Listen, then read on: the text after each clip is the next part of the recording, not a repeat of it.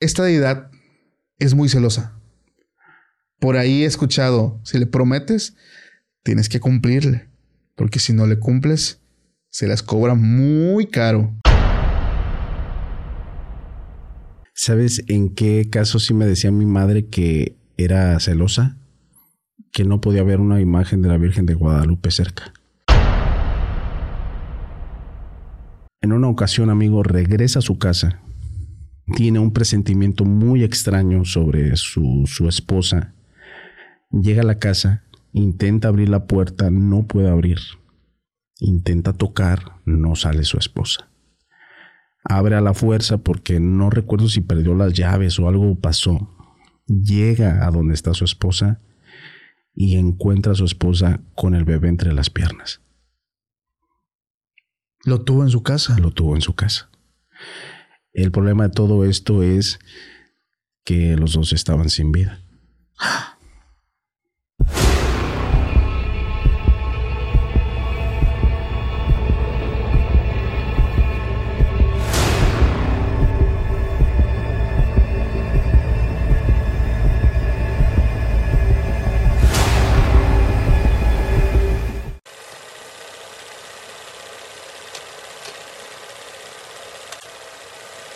Hola, ¿qué tal amigos? Sean bienvenidos a un capítulo más de Podcast Extra Normal.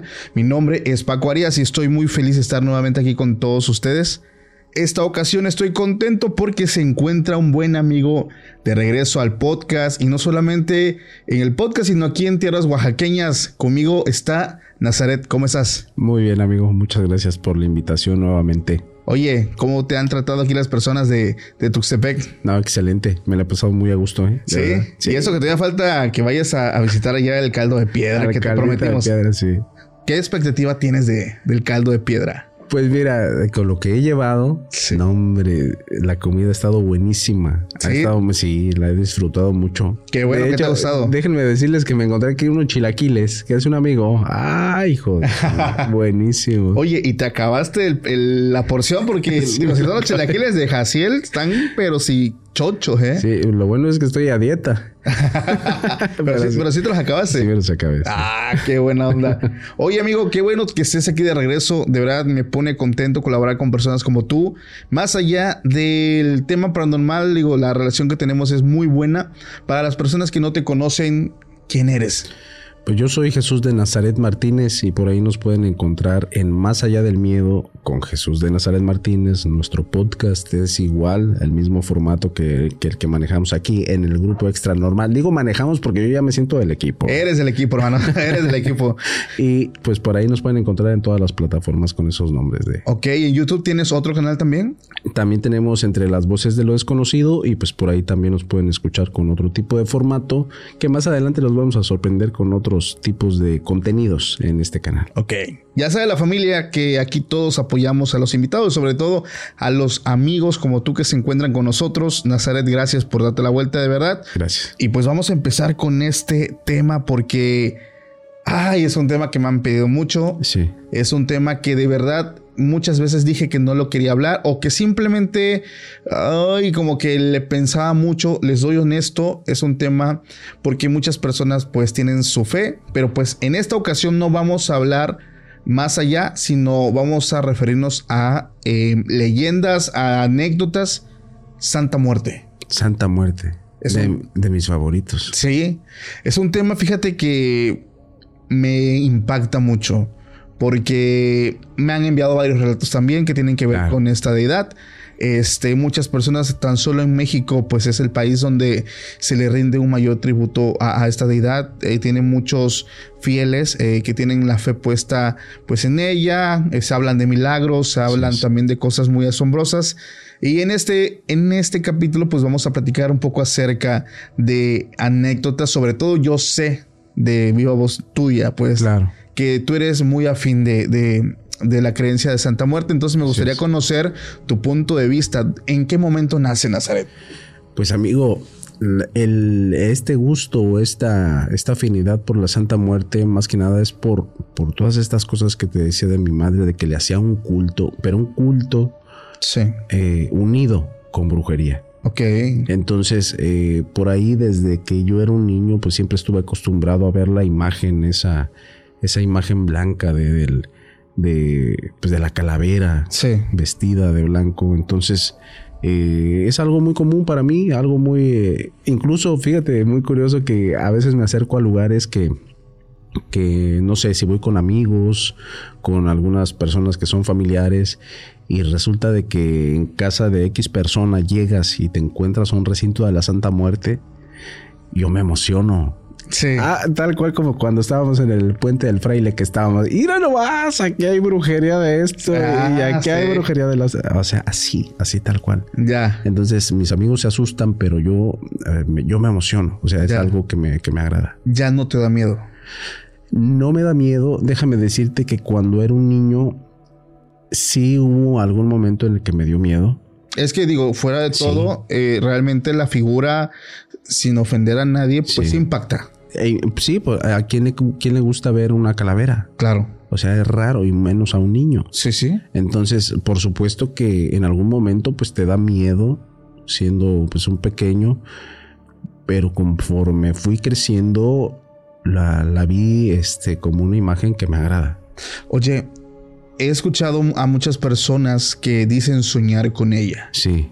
Em, personas que me han enviado correo, familiares muy cercanos, que el sueño es muy repetitivo. Sí. Sueñan entre comillas, porque para ellos, más allá de ser un sueño, pues es una realidad. Así es. Ellos se ven a sí mismos acostados, algo así como la, como la parálisis de sueño. Ajá. O sea, se encuentran en sus camas, abren los ojos eh, pueden voltear para todos lados, ven todo, pero no se pueden mover. Claro. Pero enfrente está esta figura y siempre la figura es descrita como una, eh, digamos, un tamaño bastante grande. O sea, no es, no hablamos de unos 70, unos 50, no hablamos de que ven a esta deidad dos metros o más, totalmente alta, el rostro medio iluminado, porque como está en oscuridad, no se alcanza a ver, pero se logra percibir que, que es, es pues esta deidad porque se le ve ahora sí que la,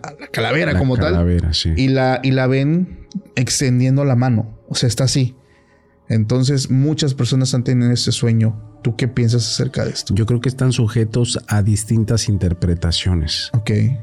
Yo, en mi forma de ver las cosas, creo que las personas, dependiendo por la situación que estén pasando, eh, se manifiesta. Entonces, yo te podría decir mi caso. Hubo una ocasión, creo que ya se los platiqué aquí a todo el equipo extra normal, Ajá.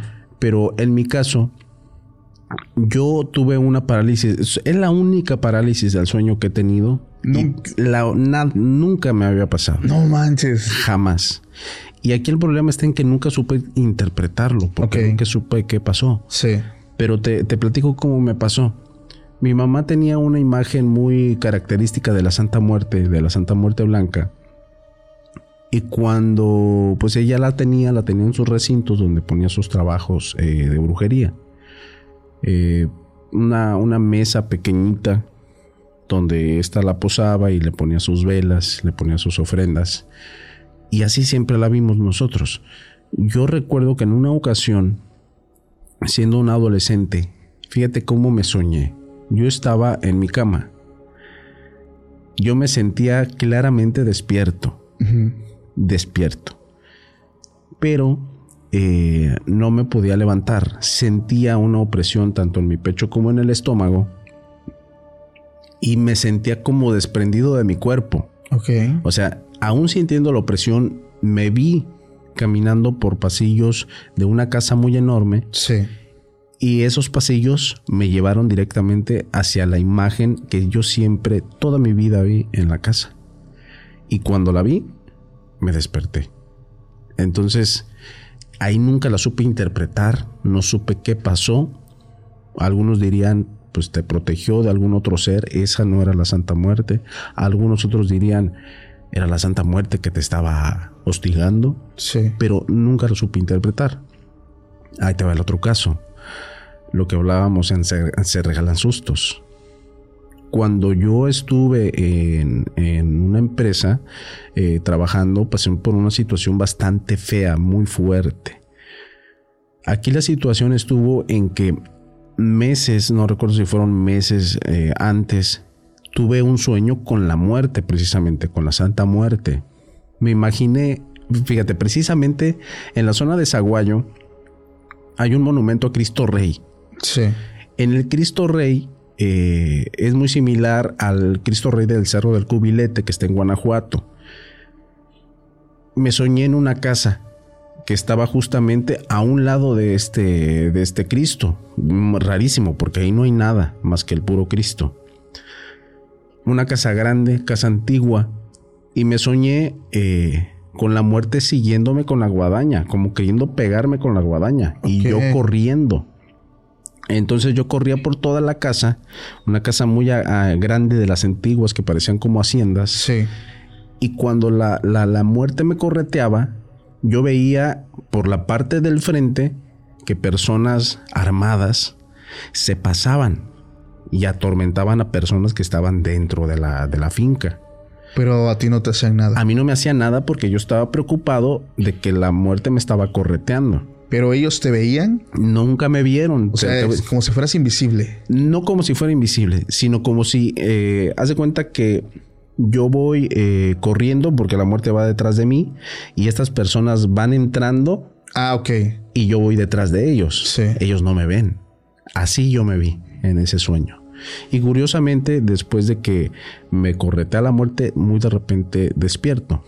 Lo, lo interesante o lo extraño en esta situación es que yo nunca, jamás tengo sueños muy raro. O sea, como que siempre estoy muy en paz.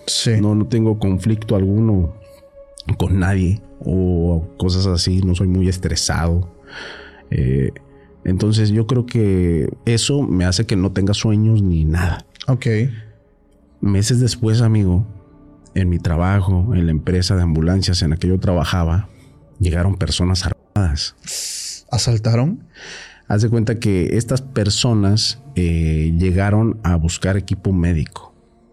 Llegaron a buscar equipo médico sí. y encañonaron a mis jefes, encañonaron a los de seguridad, encañonaron a todos. Y adivina a quién no, a quién no encontraron. A ti. A mí no me encontraron. Yo me había eh, escondido en los baños. Ajá. Sí, yo me había escondido en los baños y afortunadamente a mí no me golpearon, a mí no me hicieron nada y pues algunos amigos sí salieron lastimados de esta situación. Entonces después, cuando pasó todo esto en esta empresa, tiene de esto, te podría decir, cuatro años más o menos.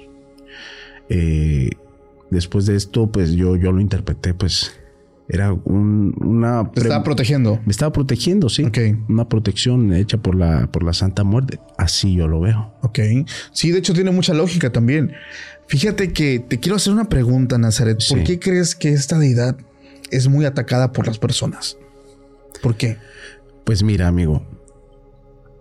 ¿Quién no, no atacaría a una imagen? O sea, y lo digo con todo respeto. O sea, repito, yo tengo gran afinidad por, por ella. Tan fea. Porque es fea. O sea, es una, una calaca, una, una calavera. Sí. Entonces, eh, ¿quién puede hacerlo? O sea, muy pocas personas quien ven la verdadera belleza en la imagen pueden hacerlo.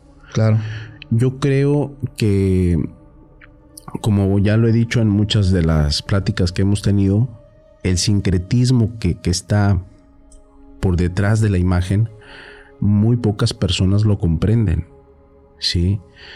Incluso se refleja en los eh, con los santeros o sea ellos ellos también trataron de disfrazar todos sus deidades detrás de la iglesia. Sí. O sea mucho hay de eso.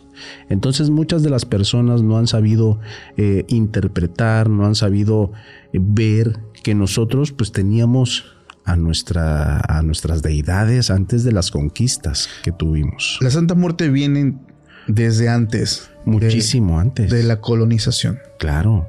O sea, viene siendo parte de nuestra raíz eh, de todos nuestros ancestros. Como mexicanos, claramente. Como mexicanos. Sí. Ok. Ahí esta deidad, ¿cómo se llama? Eh, no, si me estoy equivocando, por favor, corríjame. No sé, es Mictlantecutli. Así es. O Huichilopostli. Eh, creo que es Mictlantecutli. Sí. es Eh, la, sí. Sí. La diosa de la muerte. La diosa de la muerte y aparte está Huitzilopochtli. Sí, o... Que es el eh, dios del inframundo. Tengo entendido. Si no, en este momento... Para, confirmarlo y no decir este sandeces. sí. sí, sí, sí. Para no, no equivocarnos. Pero Mi, sí. Mictlantecutli es el señor de la tierra de los muertos. De los muertos. Ok, él es Mictlantecutli. Entonces hablamos básicamente que es un dios azteca. Así es. Un dios azteca que, que se le está rindiendo culto por medio de la figura de la Santa Muerte. Así es. Es que es que, lo que a lo que vamos. Llegan los colonizadores. Llegan con todo esto que te dicen, ah, mira, esto es un santo. Esto es un santo. Y, y, las personas que vivíamos aquí decíamos, a ver, espérame, pero si yo tengo un Dios, un Dios para esto, esto para mí es un Dios. Sí. ¿Qué es lo que sucede? Hay una combinación entre culturas. Sí. En las que siempre pasa. Siempre pasa, siempre pasa. Y, por ahí hablábamos con, con Quique de una forma un tanto polémica, en los que también hablamos de la Virgen de Guadalupe, amigo. Es que la figura de Guadalupe es un tema mm, que yo toco con pincitas, pero antes. Es muy delicado. Para hacer la aclaración, eh, Huitzilopochtli, que, que hace un rato lo nombré, él es el dios de la guerra. Él, entonces no es el del. No, no, eh, creo que es el, dios del inframundo y la diosa de la muerte de los que estamos hablando. Es correcto. El tema, por ejemplo, de lo que pasa con, con la Virgen es que creo que también hay una deidad mexicana que supuestamente está detrás de la, imagen de la Virgen. Déjame buscarla porque la verdad eh, es que la describen y en su descripción es muy similar. Sí, es Tonantzin. Tonantzin se llama. Tonantzin. Déjame, déjame buscarla porque quiero ver, yo, yo nunca la había visto. Dicen que la, que básicamente la, la imagen es, en imagen aquí la van a estar viendo. Sí. Ok, ya la vi. La estoy viendo Em, pues es una mujer, obviamente, en piedra. Así es. Rasgos indígenas. Pero el tema de que, ¿por, qué la directamente la, la mm, comparan o la, o la llevan de la mano de la Virgen? Mira, sinceramente no recuerdo cuál es, eh, no recuerdo si es la, la, madre de la tierra. Ajá. Eh, pero a esta, a esta deidad se, se le veía como la madre es la diosa de la salud, señora de la maternidad, Exactamente. de las hierbas medicinales. Sí, y por ahí la, sí, sí, sí, prácticamente es eso. La veían como una deidad sí. en la que ven a una madre. O sea, una madre. Entonces ahí esa palabra pues, pues, te está diciendo prácticamente todo. Y ahí la empalman con... Sí, con la Virgen de Guadalupe, que es la madre de todos los latinoamericanos. Entonces, ¿Qué es lo que sucedió en este caso? Muy curiosamente, pues todos los continentes tienen una, una virgencita. Sí, incluso he visto algunas representaciones de, vírgenes que, con todo respeto, eh, he visto hasta chinitas, o sea, como, como, sí, orientales. Ok. O sea, con rasgos de, una persona japonesa o, china. Eh, pues nosotros, ¿qué necesitábamos? una imagen de una virgen morena. morena como nosotros. Claro, claro. Entonces hay sincretismos. Acá muchas personas les, incluso le llaman a ella Tonanzi. Ah, o sea, la Virgen. A, la Virgen de Guadalupe. Ok. A la Virgen de Guadalupe. Entonces no son lo mismo, no son lo mismo, pero hay un sincretismo en todas estas situaciones. Entonces es lo mismo que sucede con la Santa Muerte, nada más que muchos pues personas que son católicos, que son eh, cristianos, para ellos no hay cabida para esta imagen, que hasta cierto punto pues tienen razón en un aspecto nada más. Que no puede ser santa porque necesita pasar por ciertos requisitos. La beatificación, ¿no? Beatificación, canonización. Canonización. Como para que sea santa. Claro. Pero si para mí es santa, pues. Pues sí. ¿Verdad? ¿Qué más, qué más da? Exacto. Entonces yo creo que es más que nada eso, eh, por eso el rechazo pero pues es una, una imagen que últimamente está obteniendo mucha popularidad. De hecho, sí. Y fíjate que te voy a contar una anécdota que me mandaron al correo. Sí. Este, justamente trata de este tema. Esta persona me manda un correo y me dice, Paco, te quiero contar una anécdota que me da mucha pena. Fíjate lo que sucede. Ah, ok. Dice, yo conocí a una persona que por cuestiones laborales yo tenía que llevarme bien con ella. Supongamos que yo te conozco a ti, pero me caes mal. Sí, sí, claro. Pero por cuestiones de trabajo tengo que estar básicamente en contacto contigo y aquí se hace lo que algunos le van a llamar hipocresía. Claro. O ser políticos también le llaman. Sí, sí. Entonces, él me dice que en una ocasión él tenía que llevar unos documentos a su casa porque ya no se quisieron quedar hasta tarde después del trabajo y quedaron que pues uno le iba a llevar el trabajo ya a la casa, ¿no? Supuestamente, dice Paco, la verdad, eh, con toda la pena, el tipo me caía mal, pero yo le mostraba otra cara. Sí. Em, le iba a llevar yo unos documentos y junto a ellos le iba yo a llevar un trabajo de brujería en un como un pastelito que le había hecho. Lo común.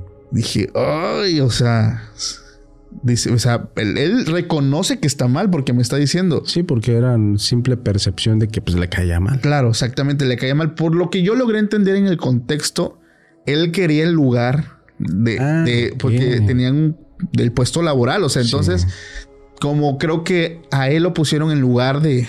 Sí, claro. De esta persona, se generó como que este conflicto. Sí. Entonces dice lo que es. Yo le iba a llevar un trabajo de brujería en un pastel junto con los documentos. Claro. Eh, pues yo voy, voy a su casa, toco la puerta, eh, nadie abre y justamente cuando ya estaba yo a punto de irme, me abre una mujer. Lo raro, dice, es que esta mujer pues mide, no sé, o sea, más de lo normal. El promedio de una mujer en México, no sé cuánto sea, unos 60, unos 50. Bueno, pues esta mujer estaba muy, muy por arriba de sus proporciones. Muy grande. Muy grande. Dice una mujer muy delgada, muy delgada. Se le veía mucho la parte de, aquí de las mejillas como que... Muy calavérica. el, hundimiento. El hundimiento, ajá. Tenía sus extremidades, sus brazos muy largos, muy delgados. Y ella me abre la puerta y me dice, ¿qué quieres aquí? No, pues vengo a buscar a fulano de tal, le vengo a dejar este, pues esto y pues un presente. Sí. Dice, la mujer se me quedó mirando a la cara muy, pero de una forma muy extraña, o sea, como que sabía lo que yo estaba llevando. Sí. Y esta mujer toma los documentos, agarra el pastel o, o sí, porque iba como en un tipo uh, y contenedor pequeño de esos que guardan el frío. Y se agarra el pastel y se le queda viendo y le dice, llévate esto, llévatelo. Esto no va a entrar aquí. Dice, ¿por qué? O sea, es parte de, llévatelo. Dice, en ese momento lo puse en mis manos y me cierra la puerta. Yo me saqué de onda, dice, porque, pues una, a esa mujer, yo conozco a su esposa, dice, no era su esposa. ¿Quién era esa mujer y por qué me regresó eso? Pues pasa que ya él no quiso hacer más, sino que le marca a esta persona para decirle que ya le había dejado los, los documentos y le marca, por, le hace una llamada por teléfono y le dice, oye, ¿sabes qué? Fui a tu casa, te dejé los, los archivos pendientes ahí y me recibió una mujer, pero la verdad es que se portó un poco grosera. Así le dije, porque él pensaba que era la mujer que le limpiaba la casa. Entonces, porque sus vestimentas, no lo dije, su vestimenta era como una vestimenta muy típica. Con vestido. Con vestido colores. típico. Exacto. Entonces le dice, ¿quién lo recibió? Dice, pues una mujer, me trató muy mal. Y él se tira las carcajadas. Le dice, en mi casa no hay nadie, mi esposa anda aquí conmigo. ¿Cómo? Y la señora le empieza, no, dice, no hay nadie en mi casa. La única persona que está ahí es mi, es mi niña, mi niña blanca, a la cual le dejé encomendada mi casa. Y ella está ahí. Ella te lo recibió, pero se lo dijo con una, con una seguridad. seguridad. Y él fue donde chocaron en ese momento pues sus cables. Sí. Y se saca de, de onda porque entiende por qué no quiso recibir. Claro. El pastel. La protección de la santa. Exacto. Entonces yo me saco de onda porque sí, tengo entendido que para sus fieles es una protección bastante, bastante fuerte. Claro que sí. ¿Qué opinas de ahí? Yo te lo puedo afirmar con unas vivencias que te van a impresionar. No, pues órale. Mira, amigo, como sabes, yo soy técnico en urgencias médicas. Sí. En algún tiempo que estuve trabajando en protección civil y bomberos de mi ciudad, pues nos tocaba atender de todo tipo de situaciones. Te platico una que me sucedió donde yo quedé totalmente impresionado, encantado también eh, hasta cierto punto, porque atendí a una persona que fue protegida por la Santa Muerte. Esta persona era un trabajador del mercado local de mi ciudad. Ok. Este señor se encontraba en un, no sé si has visto lo que son los camiones de, eh, de carga de, verduras o de frutas que a veces van hasta el tope. Uf, los quieren llenar hasta donde no. Hasta el copete de llenos. Sí, sí, sí. Pues esta persona se encontraba hasta la cima de, este camión. Ok. no sé si seleccionando o, descubriendo las frutas o verduras que estaba, estaban por bajar. Que hasta cierto punto es peligroso. Muy peligroso. Imagínate una persona epiléptica arriba de este lugar. No, ¿cómo crees? El señor era epiléptico. Entonces, imagínate que en la cima de este, de este camión le da un ataque. Hijo. Cae de pura cabeza, amigo. Wow. Te estoy hablando de que eran alrededor de unos 4 o 5 metros, más o menos de altura, de pura cabeza. Si me lo pones a mí, yo creo que ese hombre se... Se muere en el... Se muere. Ahí en el, en el mismo lugar. Claro. Activan el número de emergencias y me toca ir al lugar. Ok. Voy, empiezo a atender eh, veo que tiene un escalpe. Un escalpe es una herida muy grande, desde aquí, desde la frente hasta la parte de atrás. Todo levantado el cuero cabelludo. Mucha sangre. ¿Se le veía el hueso? Sí, se le veía mucho, mucha, o sea, muy escandaloso el, escenario. Lo empezamos a atender, eh, contuvimos hemorragias, lo subimos a la ambulancia. Eh, el ataque epiléptico ya había pasado. Haz de cuenta que cuando después de un ataque epiléptico hay un estado de letargo. Haz de cuenta que las personas quedan así como oídas, como, como si estuvieran ausentes. Ok. Entonces, más o menos así iba este señor. Llega al hospital y lo empiezan a atender. Yo sinceramente esperaba lo peor. ¿Sabes por qué? Porque los golpes en la cabeza de tu simple altura, amigo. Sí, son, son fatales. Son muy peligrosos. Este señor tenía tatuada la Santa Muerte en un brazo. Entonces, eh, ahí fue donde yo dije, híjole, eso, aquí va a haber algo. Ajá, o sea, ya te lo esperabas. Sí. Llega, llega, llego, presento al paciente, paciente con signos vitales así, y así, y así, paciente con tales enfermedades. Me recibe el médico, amigo. Cuando me tocó ir a llevar otro paciente a este hospital, el señor salió caminando, como si nada. No manches. Como si nada. Pero ahí te va lo más impresionante. Cuando pasó alrededor de un año, activaron el servicio médico de urgencias nuevamente. Después de. Después de ese evento, yo ya no supe nada. Ahí quedó. Yo dije, ah, bueno, estuvo impresionante. Activaron el servicio médico de urgencias. Me toca ir directamente al mercado. Nos dijeron que hubo un altercado, pero nunca supimos cuál. Llegamos y el herido nuevamente era este señor. Pero lo sorprendente del caso, amigo, era que tenía un objeto punzocortante en el cuello. O sea, se le quedó metido. Sí, empalado. Nosotros les llamamos ah. empalamientos. Ok. Entonces, un objeto de este tamaño, amigo, en el cuello. Aquí. ¡A la vida! Para nosotros, en el área prehospitalaria, para nosotros eso es algo fatal. Claro. ¿Por qué? Hay las venas que están las venas, las arterias principales que van hacia el cerebro pasan por ahí y otra cosa están las vías aéreas que pues, es por donde respiramos. Cualquier estructura de estas que se toca y te vas. La persona estaba muy tranquila, estaba sobre unas escaleras de ahí del mercado, que son escaleras pues de, de concreto, y la persona pues estaba con el cuello de lado. Lo que a mí me sorprendió en este caso, amigo, es que no había ni una solita gotita del vital líquido.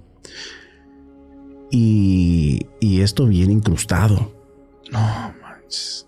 Entonces, yo, yo me quedé. Era, para empezar, mi primer eh, servicio donde yo veía un objeto empalado. Ok. No es común. No es algo común, a menos de que. Bueno, por lo menos en este tipo de casos, no. Ok. Eh, entonces voy viendo esto, amigo. Híjole, yo dije, no, no, no manches, fuertísimo. En el protocolo se dice que tenemos que inmovilizar el objeto, tratar de que no se mueva. Sí, porque si lo sacas es cuando viene el problema. Exactamente, tiene que pasar por un proceso quirúrgico para que se pueda tratar esta persona. Cuando yo intento inmovilizarlo, yo dije, cuando lo movemos, o sea, cuando lo, movamos, perdón, va a sangrar. Sí. No sangró, amigo. No, más. No sangró. Y, y ya, ya, lo tenía inmovilizado con sus gasas, con todo. Se tiene que cubrir el objeto para que nada lo toque. Lo subimos a la ambulancia, muy tranquilo. Yo, yo creo que lo de tranquilo, yo creo que iba en un estado de letargo, por lo mismo que te decía de los ataques epilépticos. Y cuando vamos eh, llegando al hospital, lo entrego, los médicos igualmente admirados, porque pues no es algo común. Y amigo, salió esta persona como si nada. Le hicieron cirugía, obviamente, para que saliera, pero pues después de una cirugía, ¿cuántos días te esperas de estar en cama? Claro. Al día siguiente salió como si nada. No manches. Pero es que era una de estas personas que no, a mí no me van a tener como loco aquí, váyanse a la fregada. O sea, personas, este, no, no sé cómo Su carácter le ayudaba mucho también, era muy duro. Yo creo que sí. Ya. Yo creo que sí. Pero, pero lo que me sorprendía era esto de, la Santa esta, esta se encomendaba pues a la imagen de la Claro, o tal vez esta coincidencia, quieres verlo, ¿no? De que una persona que ya estuvo dos veces básicamente que debió estar ya en mejor vida en el otro mundo, pues lo has, ¿cómo dices? Se la este, es que hay una palabra que, que, que, la tenía.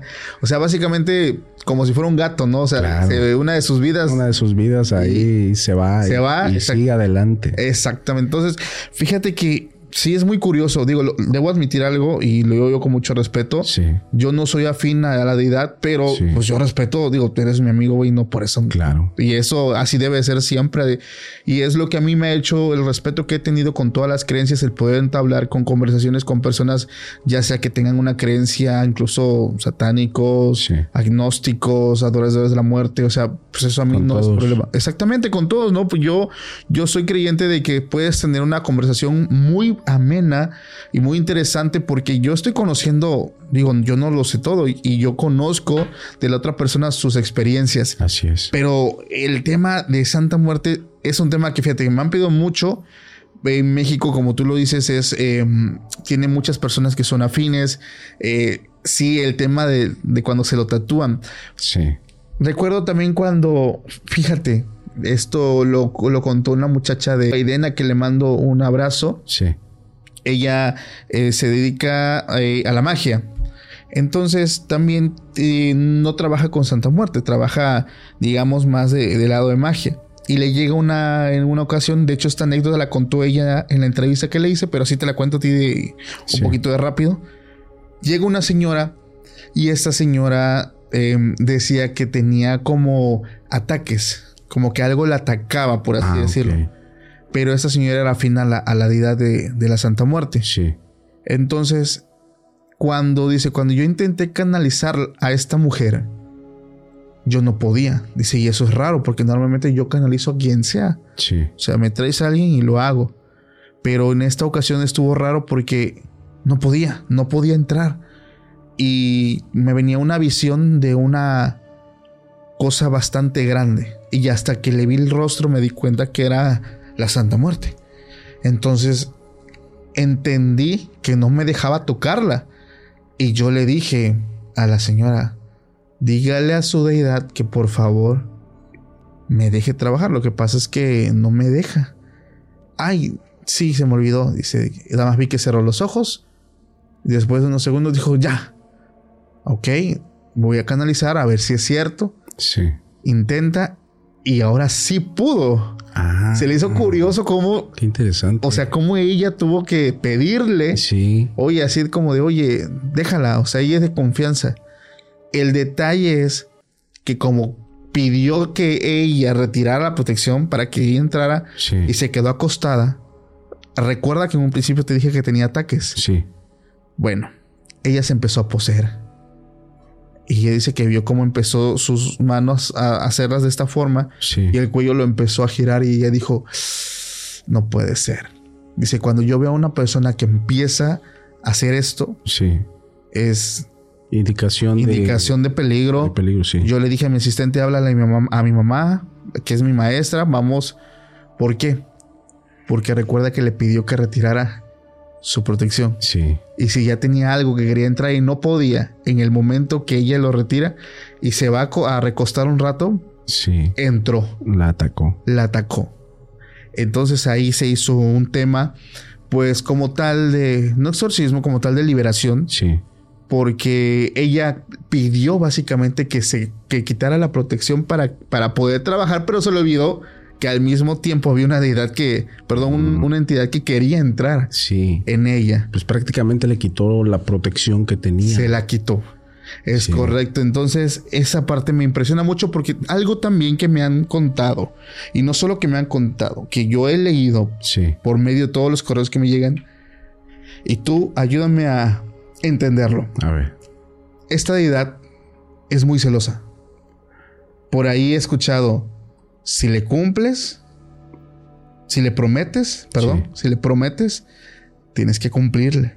Porque si no le cumples, se las cobra muy caro. Entonces, no sé, eh, y lo digo abiertamente, eso yo lo he leído mucho. Sí. ¿Qué tan cierto es? Yo creo que es mentira. Ok. Bueno, hasta cierto punto. Ok, a ver. ¿Sabe? En mi experiencia, en lo que yo sé, en lo que he vivido, ¿sabes en qué caso sí me decía mi madre que era celosa? Que no podía ver una imagen de la Virgen de Guadalupe cerca. Mm. O sea, que era ella o la Virgen. Así de sencillo. Pero así de que no pudiese estar porque ay, se van a empezar a voltear los cristos y cosas así. No, jamás. Ok. En cuanto a lo que es celosa, mira, muchos de nosotros como creadores hemos alimentado esos mitos. Okay. Porque contamos también algunas historias que, que lo mencionan. Claro. ¿Sabes qué sí lo que sucede? Si tú, o sea, recordemos, para que sucedan las cosas hay que creer. Claro. Completamente. Pero si tú le prometes algo a la, a la santa y le dices, Santita, cúmpleme con esto. Y si me lo cumples, yo mañana, ¿sabes qué? Eh, voy a ir y te voy a dedicar una misa, como por ejemplo. Y no lo haces, o sea, te cumplió y tú no lo haces, lo que va a suceder es que ya no te va a hacer caso. Ok. Eso es lo que va a pasar. Ya. No te va a quitar un hijo, no te va este, a enfermar, no, no va a pasar nada. Es como cualquier otro. Incluso yo me atrevo a decir, amigo, sucede o funciona con otros santos, con santos católicos o con cualquier otra deidad. Ok, sí, porque me he topado, y como tú tal, eh, tal cual lo dices, sí me he topado con eso de que no, que me quitó un hijo. Claro, sí. Que pasó esto, que mi trabajo, porque por ejemplo, rapidísimo vino a la mente el caso de un joven, creo que es de Tlaxcala, discúlpame, Juan Martínez, creo que se llama. Sí. Él eh, me, me, comenta en un correo que él era católico, pero se empezó a inclinar más por el tema de Santa Muerte. Sí. Y le decía a un amigo que tenía que hacerle como un pequeño altarcito en su casa, de una vela, y que le pidiera, pues mm, creo que andaba desempleado. Dice, yo le pedí un trabajo, pues básicamente muy a detalle. Dice, puse la vara alta, o sea, quiso un, un, trabajo bien remunerado, de tiempo flexible, que estuviera pues en buenas condiciones, o sea, Dice, a ver si es cierto. Dice, y le dije, si tú lo haces todos los días, te, prendo tu duelita, te pongo tu manzana. Y pues dice, yo no sabía ni lo que yo estaba haciendo, dice, porque pues es, es mera recomendación de un amigo que me dijo que le estaba yendo muy bien. Dice, como arte de magia, pues a los pocos días eh, me hablan de uno de los trabajos que yo estuve metiendo documentos ahí por alguna página de internet. Dice, pero es chistoso porque ese trabajo cuando lo vi cumplía con lo que yo le había pedido. Pero yo sabía que no me iban a, llamar porque la verdad no tengo la preparación académica que ellos piden. Pero pues yo lo hice como, como muchos en su momento de, ah, pues ahora sí que no pierdo nada, Yo lo mando, a ver qué cae. Le hablan, lo entrevistan, eh, le cae muy bien a, la persona que lo entrevista de, de recursos humanos, pasa al siguiente filtro compite con otros dos, eh, gana en un examen y se queda. O sea, se queda en el empleo, le dan el empleo. El detalle es que él dice en su, en su relato es que la primera semana él seguía cumpliendo, pero que después que empezó a ganar bien, se empezó a ir pues de fiesta con los amigos, llegaba tarde, ya llegaba tarde, estaban ya las manzanas ya podridas del otro día o de días atrás y él pues la ignoraba, pasaba, se dormía, despertaba tarde, o sea, su promesa, por así decirlo, no lo estaba cumpliendo. No la cumplió, que solamente lo hizo una semana bien, bien, bien. Sí. Y a partir de ahí, pues empezó a hacerlo, perdón, dejó de hacerlo. Y peor aún, una vez dice que su, su, la puerta de su departamento no había bien. Y en una de esas que intenta abrirlo de golpe, se cae el, el altar que tenía, golpea la ah, mesa. Y pues ahí lo dejó, ya no lo quiso recoger. O sea, imagínate, ¿no? Sí, sí, sí. Y en una de esas en el trabajo le cayeron con ciertos, ciertas cositas chuecas, pero que no era tanto para un despido, pero lo terminan despidiendo. Ah, en ese momento él se saca de onda porque dice, ay tú. O sea, ¿será coincidencia o, no será? Le quitó lo que le dio. Sí. O sea, sí, prácticamente yo creo que también iría por ese lado, de que te puede quitar lo que te dio, porque si te lo dio, pues, claro, pues tú tienes que cumplir. Fíjate, dentro de estas situaciones donde yo digo que acaban mal, recordemos la imagen de los tres amigos. Si la recuerdas, de, de, ah, que ahí te va. Posiblemente entrevisto al doctor que ofreció a sus hijos, a sus hijos, a sus amigos como ofrenda a la Santa Muerte. No, el que lo hizo inconscientemente. Exactamente. El que no quería nada. Sí, sí, sí. Nada más que me dice que le que no puede aparecer, que no quiere que aparezca su cara. Sí, sí, sí. Digo, no, yo no tengo ningún problema. pues lo que aplicamos nosotros igual con el dog, un pasamontañas. Ah, sí, sí, pero próximamente esa historia estaría buenísima. Ahí en más allá del más allá del miedo más allá del miedo, sí. Ok. Te tengo otra muy similar. A ver, dale. El problema de los cultos a la Santa Muerte a mi punto de vista, que se hacen mal es este tipo de historias. Esta historia, un amigo no me dejó acabarla. por ahí pues no tuvimos chance, pero la vamos a terminar por aquí. Esta, esta historia eh, la comparte un chico de, Tepito. allá se hace un culto muy fuerte a la Santa Muerte. es algo muy común. Entonces el chico dice que eh, sus padres tenían un lugar. Ah, ¿Sabes cómo se me hizo como, como tu negocio, Jaciel? Así, así me lo imagino, un negocio donde vendían comida casera, que los chilaquiles, que todas estas cosas. Así, más o menos.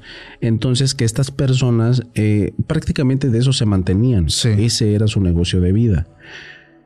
En el, no sé si era en el mercado precisamente de Tepito, pero comenzaron a tener algunos problemas comenzaron a llegar a quererlos, este, a pedirles dinero, a pedirles, este, ¿cómo, se puede decir sin que nos... Cuota. Sí, les pedían una cuota. Derecho de eh, piso. El derecho de piso. Eh, estas personas, pues que no tienen otra cosa más que delinquir. Era que se los pedían diario, diario, diario. Pero hubo un momento en el que les pedían una cuota que era insostenible. O sea, o les pagaban a ellos o pagaban la renta. No, man. Entonces, haz cuenta que los padres, ellos tenían un recinto a la Santa Muerte y estos señores eh, hacían un tipo de culto o un tipo de ritual en el que se quedaban despiertos toda la noche prácticamente velando a un lado de la imagen y eh, hacían oraciones y hacían algunos ofrecimientos a la imagen. Entonces, cuando este chico se despertaba veía a los papás pues, ya dormidos a un lado del altar a la Santa Muerte, pero lo curioso es que veía unos sacos como llenos de sangre o algo como huesos, carne. Y eso decía, pues esto qué es? Claro. Él se iba, sus actividades normales. Después de esta, este velatorio, o no sé de qué forma llamarlo, que, que hicieron sus padres, curiosamente, amigo, todo se acabó de las cuotas. Ya no los llegaron a, querer amedrentar, siguieron trabajando como si nada. A los meses, vecinos de ellos en los negocios de, comida llegaron con periódicos en mano oye, mira lo que pasó en esta casa de seguridad. Se, se, echaron a varios este, personas. Sí. Entonces, el muchacho reconoció por los tatuajes de estas personas que eran los que llegaban a pedir las cuotas. Ya estaban en mejor vida. Sí. No. Entonces los papás decían, ah, sí, sí, no, no, eh, nosotros necesitamos seguir, necesitamos trabajar, eh, por favor, déjanos trabajar. O sea, como queriendo minimizarlo. Ajá, ajá. Entonces el chico decía, ah, bueno, él no tenía afinidad por la imagen. Sí. O sea, no le hacía culto. Incluso decía que le daba miedo. Ok. Pasó un tiempo y tienen otra dificultad. Una hermana de este chico tuvo un accidente en un, vehículo y quedó muy grave. En el hospital ya les habían dicho que iba a tener consecuencias eh, pues de, de muerte les dieron el diagnóstico, les dijeron ya no hay nada que se pueda hacer, porque prácticamente ya tenía muerte cerebral por, por el impacto. Ok. Esos señores muy afligidos vuelven a hacer el mismo culto de velar la imagen de la santa toda la noche y sucedió lo mismo que la vez pasada. El chico cuando se despierta en la mañana para irse a la escuela y pensando que su padre lo iba a llevar, se encuentra el papá todo dormido y vuelve a encontrar esos pequeños sacos con, eh, con carne, con, el vital líquido. Y digo, bueno, pues ¿qué, ¿qué, está pasando? Claro. Se va a la escuela pensando que, eh, que todo iba a estar normal. Para esos momentos sus padres ya se habían endeudado, ya habían este, dejado escrituras empeñadas. Oh, man. O sea, todo lo, lo echaron eh, para sacar adelante a su hija. Sí que no tuvo muchos resultados que digamos. Amigo, después de que hicieron ellos ese culto, la chica pues prácticamente revivió. O sea, salió de la muerte cerebral. Un milagro, eso es un milagro. Claro. Porque eso es algo imposible. Entonces el chico, aún así, viendo que todo esto había sucedido, no lo. no, le tenía la, esa afinidad a la imagen. Le seguía teniendo miedo. Le seguía teniendo miedo y hasta cierto punto la despreciaba. Ok. Pasa todo esto, la, la, hermana se recupera, no al 100%, porque queda con algunas secuelas, como con eh, queda cojeando. Sí, claro. Eh, con, eh, queda chuequita de su cara, pero está viva. Claro. Pasan algunos años. Este chico comienza a ir a la universidad y conoce a la que él menciona es el amor de su vida. Esta chica fue su novia durante toda la etapa de, esta etapa profesional de preparación y ellos estaban en un acuerdo. O sea, ya estaban tan enamorados que se iban a casar saliendo de la universidad. Pero adivina qué, salieron de la universidad y la muchacha le dice a este chico, ¿sabes qué? Pasé mis mejores años contigo, eres una persona muy buena, pero lamento decirte que hay alguien más. Uy, no. Cuando se iban a casar, ¿eh? Soldado caído, amigo. Sí. Entonces este muchacho pues estaba súper enamorado de ella. Claro. Y le dice, no me hagas esto, por favor, mira, yo te, yo te amo, por favor, no me hagas esto. Discúlpame, pero no, no te puedo engañar así. Después de todo esto, resulta de que se acuerda de lo que hicieron sus padres. No, ya me estoy imaginando. Sí. Resulta de que les dice, eh, enséñenme, ¿qué fue lo que hicieron? Díganme. Y los papás, no. No, ya vimos qué fue lo que pasó. Esta muchacha no te quería. No, no puedes hacer nada. No puedes hacer nada. No, si puedo, mira, ustedes sacaron a mi hermana, ustedes acabaron con esos delincuentes. Pueden hacerme regresar con esta mujer, por favor. No le, no le hicieron caso a los papás. Pues amigo, se aventó. Se aventó y dijo, yo lo voy a hacer. Veló a la imagen de la Santa Muerte. Ajá. Pero ¿qué crees que le dio? Le dio su sangre. Ay, no le dio su sangre. Entonces, cuando le dio la, sangre a la, imagen, pues se durmió prácticamente a un lado del recinto. Sí. Cuando pues, ya era el momento de que se iban a levantar sus padres, lo que hizo fue limpiar la imagen para que no se viera eh, el líquido. ¿no? Y todo siguió normal. Adivina qué. Regresó la muchacha. Regresó y la muchacha pues muy eh, afligida le dice, ¿sabes qué? Yo pensé que con esta persona eh, iba a suceder lo que, lo que yo creía que era lo, pues, mi vida y no pasó. Tú eres mi verdadero amor. No, entonces este muchacho encantado se concretó que se casaran. Ah, sí, se casaron. Se casaron. Eh, estaba...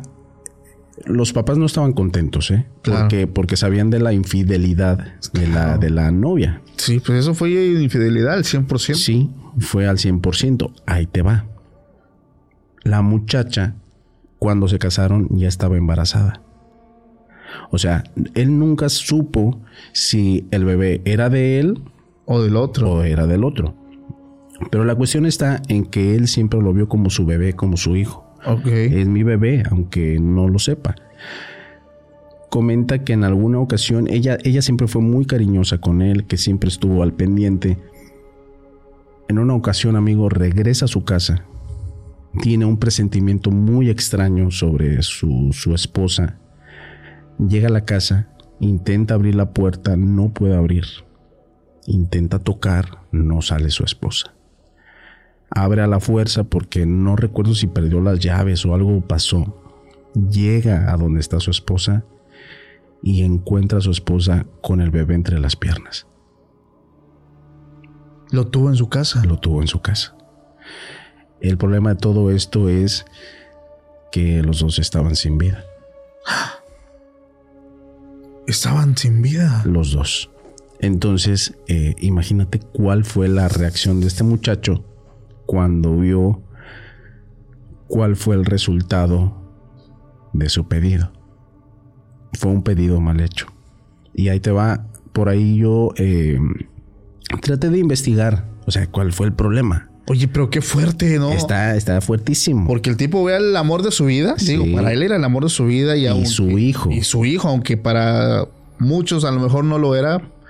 Se lo él quiso, pues, esa paternidad. Incluso hace cuenta que decía que ella tenía dolores o algo similar y le dijo, ¿sabes qué? Pues vamos a ir al médico.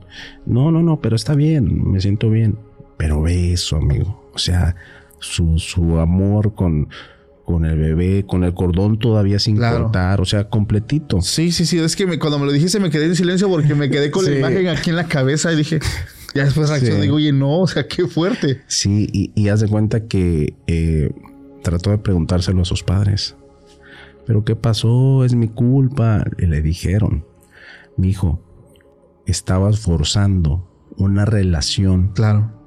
Que estaba obligada a, no funcionar. Sí. Ella no quería estar contigo. La estabas obligando a estar contigo. Y esa fue una consecuencia. Pero ¿dónde estuvo el problema en el pedido? ¿Sí? ¿Lo hizo ignorantemente? Sí. ¿Qué pasó ahí? Dos cosas. Dio su sangre. Ajá. Y la sangre que estaba en los altares no era la sangre de sus padres. O sea, los saquitos que había era, era como una tipo ofrenda, Ajá. pero no hecha directamente. O sea, la obtenían de algún otro animal que se iban a comer o, algo. Pero lo ofrecían. Era parte de la ofrenda. Este muchacho dio su sangre. Sí, pensé que él es el que iba a... No, fue, fue esta chica. Y otro, otro aspecto que también es muy importante. Forzó una relación que estaba destinada a fracasar. Sí. O sea, desde el principio no, no iba a suceder, no iba, no era lo correcto. Cambió el curso del destino. Eh, algo así. Eso fue lo que sucedió. Ya. Pero está, para mí es de las eh, muy impresionante la historia. Claro, sobre todo por la tragedia, ¿no? Yo me quedé pensando y lo sigo pensando, estoy hablando contigo, pero mi cerebro está. Me imaginé la escena. Yo pensé que el tipo se iba a encontrar una escena de infidelidad. Sí. Dije, se los encontró ahí haciendo cosas eh, íntimas, pero jamás me imaginé que, ese fuera el, resultado. Qué fuerte. está fuerte, ¿verdad? Y es que esto yo lo hemos, eh, bueno, más personas invitados y un servidor hemos platicado acerca de, los famosos amarres, pero al final de cuentas eso fue un amarre. O sea, fue una petición. Así es. Y aunque tal vez no fue un trabajo de brujería como comúnmente se dan, eh, pues bueno, ¿no? El agua, el agua de calzoncito, el agua de toloache, eh, los muñecos vudú amarrados ahí con un listón rojo. Digo, independientemente de cómo sea, fue tratar de tener un sometimiento para lograr un cometido. Así es. Esta parte para mí, digo, fuera de, de lo paranormal, yo me enfrasco más en la moral. Porque también hay casos, por ejemplo, recuerdo uno que me contaron hace mucho tiempo. Eso me lo contaron hace mucho tiempo. La chica se sincera y, le cuenta a una de, mis tías que ella estaba trabajando al, que al día de hoy pues era y creo que al día de hoy siguen siendo su pareja. Su pareja. Ah, ok. El problema, amigo, es que al principio era todo muy bonito.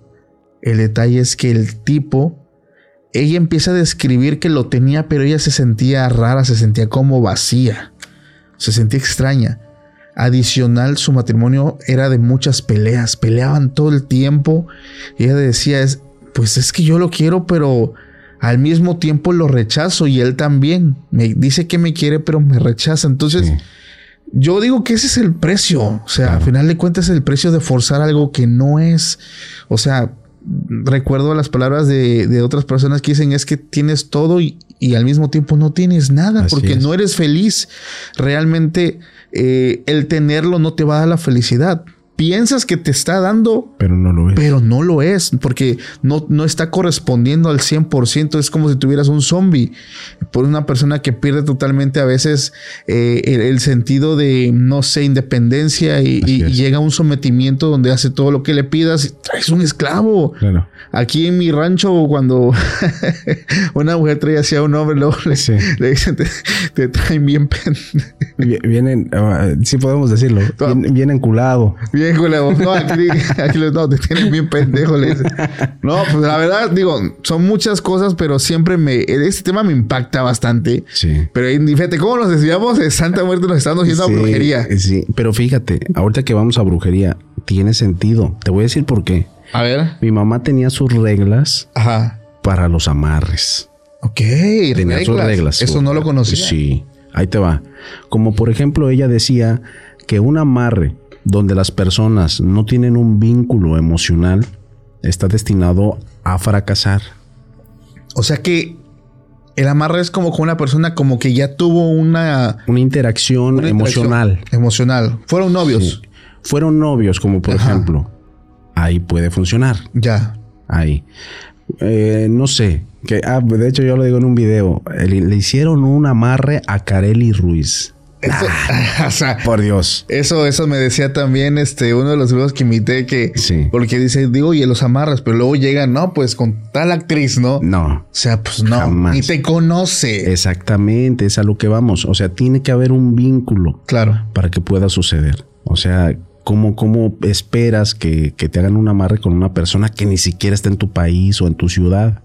Que ni sabe que existe, vaya. Exactamente, o sea, tiene que haber un vínculo, pero mi madre lo mencionaba como, como un vínculo emocional. Pero qué tan fuerte puede ser el vínculo? Sí, como, a ver, como que fuimos pareja, o un vínculo como una compañera de trabajo a lo mejor, sí. que pues me conoce, sabe que existo, pero pues no me pela. Sí, ahí te va también en ese aspecto. Cuando la relación ya existió, o sea, como por ejemplo, fuimos, fuimos pareja, Ajá pero ya nos despreciamos totalmente, también ese tipo de amarres están destinados a fracasar. Oh, y hay un rechazo. Ya hay un rechazo total sí. de alguna de las dos, bueno, de alguna de las dos partes o de las dos. Sí. Porque como lo, lo que decías, a veces son obsesivas las, estas cuestiones y no tienen nada que ver con cuestiones de amor. Que si hablamos de amor verdadero, pues no tiene que haber ningún Claro, ¿no? Ningún amarre, ninguna liga. Todo tiene que ser genuino, ¿no? Exactamente. Limpio, puro y, libre sobre todo. Así es. Ah, Entonces, así son esas cosas. Oye, ¿qué, ¿qué, digo? Nunca pensé terminar hasta en amarres de amor, pero, pero, pero yo creo que siempre cuando hablamos de Santa Muerte tenemos que ir Claro. Pues orillados siempre. Digo, desgraciadamente, lo, lo no lo achacamos, lo, lo unimos mucho con la brujería. Así es. Siempre. Eh, recintos de personas que se dedican a la brujería, tienen su imagen de la Santa Muerte. Y esa es una pregunta también que tengo para ti, digo, ya casi para finalizar el capítulo. ¿Por qué hay eh, diferentes colores en esta deidad? Veo que hay blancas, veo que hay rojas, veo que hay negras. Así es. ¿Por qué? Mira, muchos dicen, de hecho, pues eso ya, ya lo hemos hablado en algunas ocasiones. Se dice que los colores eh, representan a, ciertas cosas que se pueden atraer, como por ejemplo el azul, creo que era la salud, el, ah, el, el, verde el dinero, el blanco pues la pureza, el negro pues para hacer magia negra o para, para protección. Ajá. Pero créeme amigo, el color que tengan no importa. Lo que importa es la intención. Claro. Obviamente porque te podrás encontrar en el camino un trabajo de brujería con velas blancas, pero eso no quiere decir que sea un trabajo blanco. Claro, claro. Tal cual es la imagen de la Santa Muerte. Impresionante. Me voy con buen sabor de boca de este capítulo. De verdad es que a mí me encanta mucho escuchar experiencias y tú eres un excelente narrador, Nazaret. Gracias, amigo. Eh, antes, familia, recuerden pasar ahí a las redes de Nazaret, que lo pueden encontrar como Más Allá del Miedo Podcast con Jesús de Nazaret Martínez y entre las voces de lo, desconocido. Así me. Sí, me lo aprendí. Amigo, gracias por darte la vuelta. De verdad que me gustó mucho este capítulo. Familia, si ustedes también, por favor, deja tu me gusta, suscríbete al canal, déjanos un bonito comentario ahí para que Nazaret también pueda ver el apoyo de, de toda la comunidad. También en su canal, ve y visítalo y ahí ponle venimos de la familia extra normal para que él sepa y se dé cuenta del apoyo que está teniendo. Gracias a todos los que llegaron hasta acá. Les mando un fuerte abrazo. Bendiciones para todos. Pásenla bonito. Hasta la próxima. Bye. Saludos.